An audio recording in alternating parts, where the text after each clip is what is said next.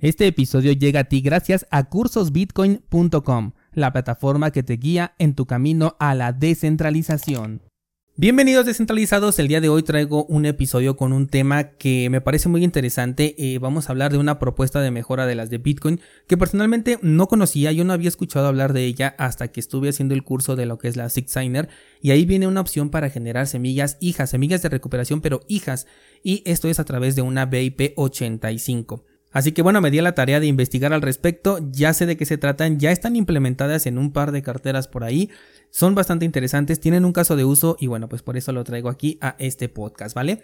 Así que vamos a comenzar con el concepto de las semillas de recuperación, que creo que este ya todos lo, lo dominamos, es un conjunto de 12 o 24 palabras, pueden ser 15, 18 o hasta 21 de palabras que nos permiten acceder a una cartera de Bitcoin o también a veces de criptomonedas, ¿no? Pero en este caso hablamos de Bitcoin. Este conjunto de palabras, si tú lo pierdes, pierdes el acceso a tus fondos. Con este conjunto de palabras tú puedes importar en una cartera en software eh, lo, que, es tu balance, ¿no? Tú puedes crear estas palabras de recuperación en una cartera y la puedes importar en otra, mientras sea compatible con lo que es la BIP39, que digamos que es el estándar más utilizado. Eh, mientras tengas esta compatibilidad vas a poderlo importar en cualquier otra cartera, sea en software o en hardware.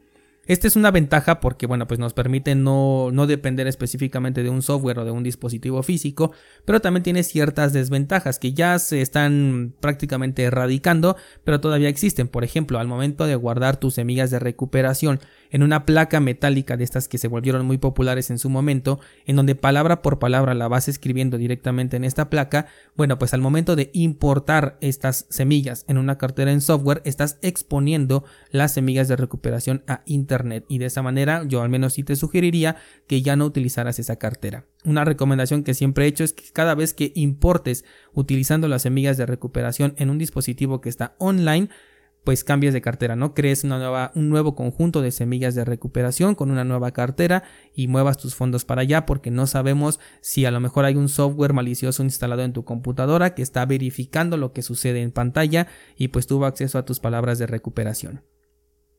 Te comentaba que ya está siendo erradicado porque, por ejemplo, estas mismas palabras ahora las puedes importar en un dispositivo como una Six Signer en estos dispositivos que están totalmente offline. Este dispositivo está creado con un eh, hardware que es la Raspberry Pi 01.3 y esta no tiene ninguna clase de conectividad inalámbrica, no tiene wifi, no tiene bluetooth, no tiene absolutamente nada. Eso hace que aunque tú metas aquí las palabras de recuperación pues no queden expuestas a internet, pero sí tendrías que tener mucho cuidado de que no haya una cámara por ahí, de no estarlas diciendo en voz alta porque no sabemos si hay algún micrófono por ejemplo escuchándote, etcétera, ¿no?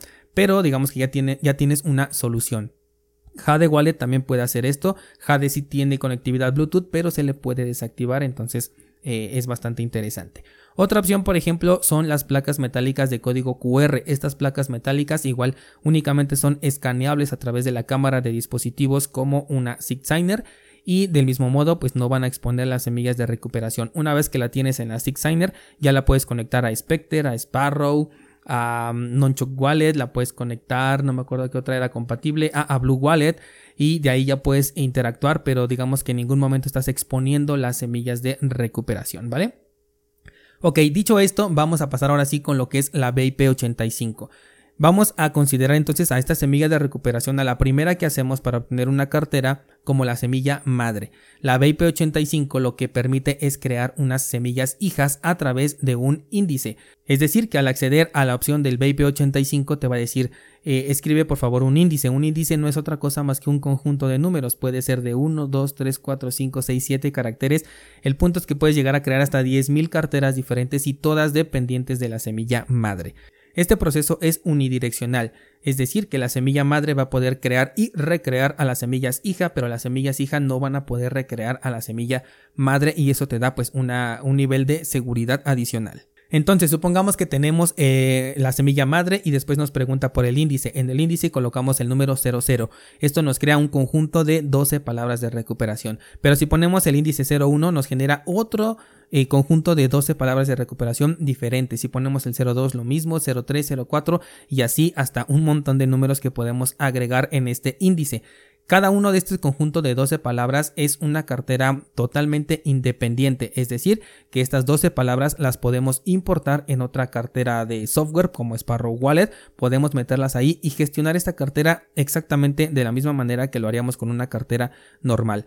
La ventaja es que este conjunto de 12 palabras no necesitas respaldarlo, no necesitas escribirlo en ningún lugar porque puedes acceder a ello con la cartera original y el índice 00, 01, 02 o el que tú hayas colocado. Esa es una gran ventaja porque de esta manera puedes crear una multitud de carteras y simplemente em, ya sea que respaldes nada más el índice o que si solamente tienes uno, bueno, pues te puedes acordar, ¿no? Este índice puede ser, por ejemplo, los últimos dos dígitos de tu número celular, digamos 26, no lo sé, los últimos dos dígitos de tu fecha de nacimiento, o tres o cuatro dígitos, no lo sé, ¿no? O sea, aquí ya tienes un montón de opciones en los que puedes utilizar para crear carteras independientes. Y estas carteras, como te dije, las 12 palabras sí las puedes meter en una eh, en una cartera en software o en una cartera en hardware y las va a detectar como una cartera independiente. Esta cartera obviamente puede recibir fondos, puede hacer transacciones. Si pierdes estas 12 palabras, alguien puede acceder a esa cartera y puede sustraer los fondos como una cartera normal, pero con la diferencia de que esa cartera pues no le va a afectar a la semilla de recuperación madre. ¿Qué casos de uso tenemos para esta, para esta BIP85? Bueno, pues podemos crear cuentas familiares. Supongamos que le estás enseñando a tu hijo a utilizar em, Bitcoin. Bueno, pues le puedes crear este conjunto de 12 palabras, se lo entregas y ahí le vas haciendo algunas transacciones para que él tenga esta gestión. Y resulta que después se le pierden las 12 palabras, pues no pasa nada, porque tú con la semilla original más el índice que ya sabes que tú creaste, pues puedes volver a generar ese conjunto de palabras y recuperarle su cartera. Claro que él va a tener toda la responsabilidad de esta cartera en cuanto a que si expone estas 12 palabras y alguien más las, las conoce, bueno, pues puede sustraer sus fondos, pero no los de la cartera madre, sino los de la cartera hija en este caso, ¿vale? Otro caso de uso serían las cuentas prueba, por ejemplo, cuando quieres conocer una nueva cartera, quieres probarla ya sea en hardware o en software, pues te creas una cartera de prueba, a veces hasta puedes usar la testnet. Eh, y pues normalmente digamos que hay que respaldar las palabras de recuperación, ¿no? Pero lo que yo hago la verdad es que ahí sí le saco una foto o una captura de pantalla porque pues son carteras que no voy a utilizar. Si les llego a depositar fondos antes de subir el contenido, pues yo ya retiro los fondos y además pues mando muy poquito simplemente para la prueba que estoy haciendo y y bueno, pues de esta manera después esa cartera simplemente la olvido, la dejo por ahí y a la siguiente clase que voy a hacer o a la siguiente prueba pues me creo una nueva cuenta, ¿no?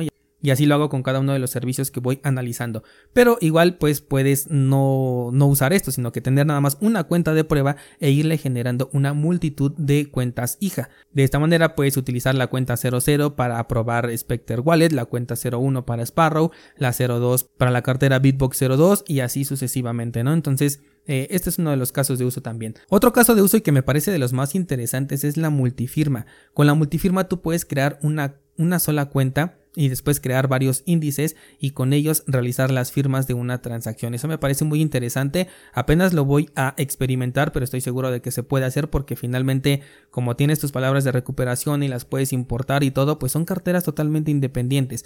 Así que me parece uno de los casos de uso más interesantes. Hace poco te estaba yo comentando que si tuvieras tres cuentas para una multifirma tendrías que estar respaldando pues las tres diferentes envías de recuperación, ¿no? Y esto se vuelve complicado. Con la BIP85 esto se vuelve extremadamente sencillo y me parece muy interesante. Otro caso de uso podría ser la separación de fondos. En la cuarta principal la podrías dejar incluso como señuelo por si algo pasa. Bueno, pues simplemente ahí dejas un balance muy pequeño. Después en el índice número 1 tus satoshis que tienen KYC. En el índice número 2 los que no tienen KYC. En el número 3 lo que vas a utilizar para tu retiro. En el 4 lo que vas a gastar. Lo que sea, ¿no? Tú ya vas a definir pero puedes crear una multicuenta. Bien, ahora, ¿cuáles son las diferencias entre las semillas hija o las carteras hijas contra las cuentas y contra las passphrase que podemos tener en Bitcoin? Bueno, pues que las semillas hijas no van a exponer a la semilla madre como si lo haría, por ejemplo, una cuenta. Si tú expones la semilla madre, todas las cuentas son accesibles desde el principio y con una eh, con la BIP85 no, porque tienen que tener acceso ahora a el índice, que el índice son solamente números, pero ya necesitas una persona que realmente sepa de esto y que empiece a probar a ver la 00 no tiene nada, la 01 tampoco y así hasta la 10.000, ¿no? Entonces es un proceso muy complicado, no imposible, pero muy difícil. Segundo, que puedes delegar cuentas con el control sobre ellas, el caso que te comenté ahorita de, de un hijo, ¿no? Tú le cedes esa cuenta, él tiene la completa responsabilidad, pero en caso de que pierda las semillas, tú las puedes volver a crear. Otra ventaja es que tienes un nivel de, profundidad de seguridad adicional, es decir, que si a lo mejor pierdes las semillas de recuperación y caen en manos de alguien que sabe de Bitcoin, puede entrar a la cartera principal, pero si ve que no hay nada o si ve que hay poquito, pues a lo mejor te quita ese poquito, pero todo lo que esté dentro de los índices, aunque también es accesible para esa persona, pues ya necesita conocer qué es la BIP85, cómo se utiliza y estar probando todas estas posibilidades desde el 00 hasta el 10.000, ¿no? Por ejemplo, para, para poder encontrar este balance. Entonces digamos que tienes un nivel de seguridad adicional. Y otra es que son replicables, es decir, que pues puedes acceder a estas palabras de recuperación las veces que sea necesario, simplemente con el conjunto de semillas madre más el índice. Esto siempre, siempre, siempre te va a dar el mismo resultado. Finalmente, ¿qué nivel de seguridad tenemos? Bueno, pues que no se expone a la semilla madre, como te comenté, Puedes exponer las semillas hija, pero no va a afectar a la madre. Son más fáciles de recuperar porque como te dije ni siquiera tienes que respaldar las semillas de recuperación. Y un punto de vulnerabilidad como te comentaba era que quien tiene acceso a la semilla madre también tiene acceso a todos los índices, pero tendría que estar probando uno por uno y por lo menos yo creo que sí te da tiempo de reaccionar. Las carteras que lo implementan hasta el momento son la Signer y la Coldcard, únicamente son las que he visto que lo tienen en carteras en hardware y en software. Solamente me encontré una, pero no me acuerdo si es la Nonchok Wallet o la eh, Keeper, porque estuve probando las dos en el mismo momento, entonces no recuerdo en cuál de las dos lo vi, pero bueno, son carteras en software que puedes instalar en tu dispositivo móvil, ya sea Android o iOS y eh, simplemente, bueno, pues ahí puedes buscar cuál de las dos es compatible con la BIP85. Repito, Nonchok Wallet o Keeper Wallet. Y finalmente, bueno, pues esto también lo estamos viendo en cursosbitcoin.com. En el curso de la Signer voy a estar colocando eh, pues cómo se crea una semilla hija y cómo la podemos utilizar. Esto es bastante interesante y es parte de las más de 700 clases que puedes encontrar en cursosbitcoin.com. Eso sería todo por el día de hoy. Espero que te haya gustado este episodio. Cualquier eh, duda que tengas al respecto, ya sabes que me puedes escribir o directamente en el grupo de Discord. Muchas gracias y hasta mañana.